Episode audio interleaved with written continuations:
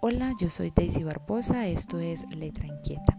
Y hoy les voy a contar una relectura que hice, la relectura de los almuerzos, un libro de Belio José Rosero Diago, un escritor colombiano que nació en 1958, que vale la pena leer porque es un autor vivo, de esos que nos podemos encontrar por ahí en una conferencia, en un evento y es muy bacano poder ver eh, o materializar las letras en en un personaje de carne y hueso, entonces súper recomendado. Evelio viaja con su familia cuando era muy pequeño a Pasto y después regresa a la capital colombiana y termina estudiando comunicación social y periodismo en la Universidad Externada de Colombia. Empieza a escribir más o menos a los 21 años, inicia con publicación de cuentos y después eh, pasa a otros géneros como la novela. Los almuerzos es una novela, más adelante les hablaré detalles de de esta obra. Eh, Evelio tiene tres novelas que lo han catapultado como a la fama y lo han puesto en boca o le han puesto el apellido de uno de los mejores escritores de literatura colombiana. Eh, las obras son Los Ejércitos, Los Almuerzos y La Carroza de Bolívar que fue publicada en el 2012. Les voy a hablar de Los Almuerzos. Eh, como les dije al inicio, es una relectura de una obra que había leído ya hace varios años, pero decidí finalizar 2019 con relectura de esos libros que, ya no me acordaba casi, pero que sabía que me habían encantado. Esta es una obra en tercera persona. Eh, desde sus primeras líneas y ese primer capítulo es atrapador. Digamos que los lectores que se acerquen a los almuerzos creo que no pueden quedarse tentados con qué va a pasar con esta historia. Eh, el protagonista es un jorobado, se llama Tancredo. Tancredo vive en una iglesia, es una especie de monaguillo, de sacristán, de bueno, esas personas que le colaboran al padre.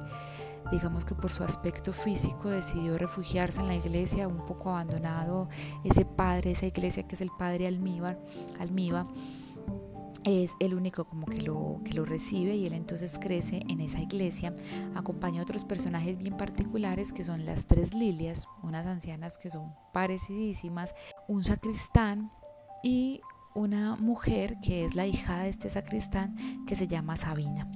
Los almuerzos es un libro corto, no solamente en páginas, sino también en el tiempo que se desarrolla la historia.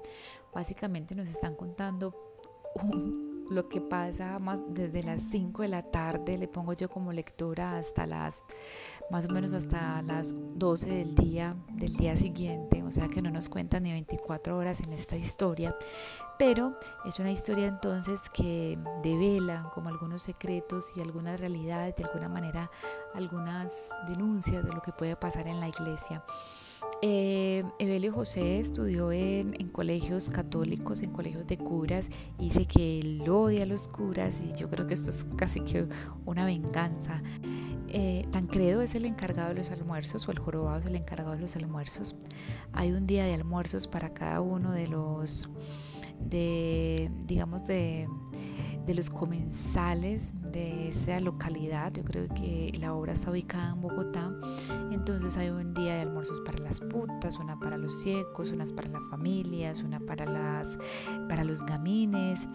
Eh, bueno, entonces cada día él es el encargado de recibir a esos comensales y empieza narrando cómo esos días y esos comensales se convierten en un asunto tortuoso, pues porque cada uno de esos personajes imprimen es como fastidio, cansancio a los personajes de la iglesia, que además de responder a los almuerzos, tienen que responder con la cotidianidad que lleva entonces a ser parte de una parroquia.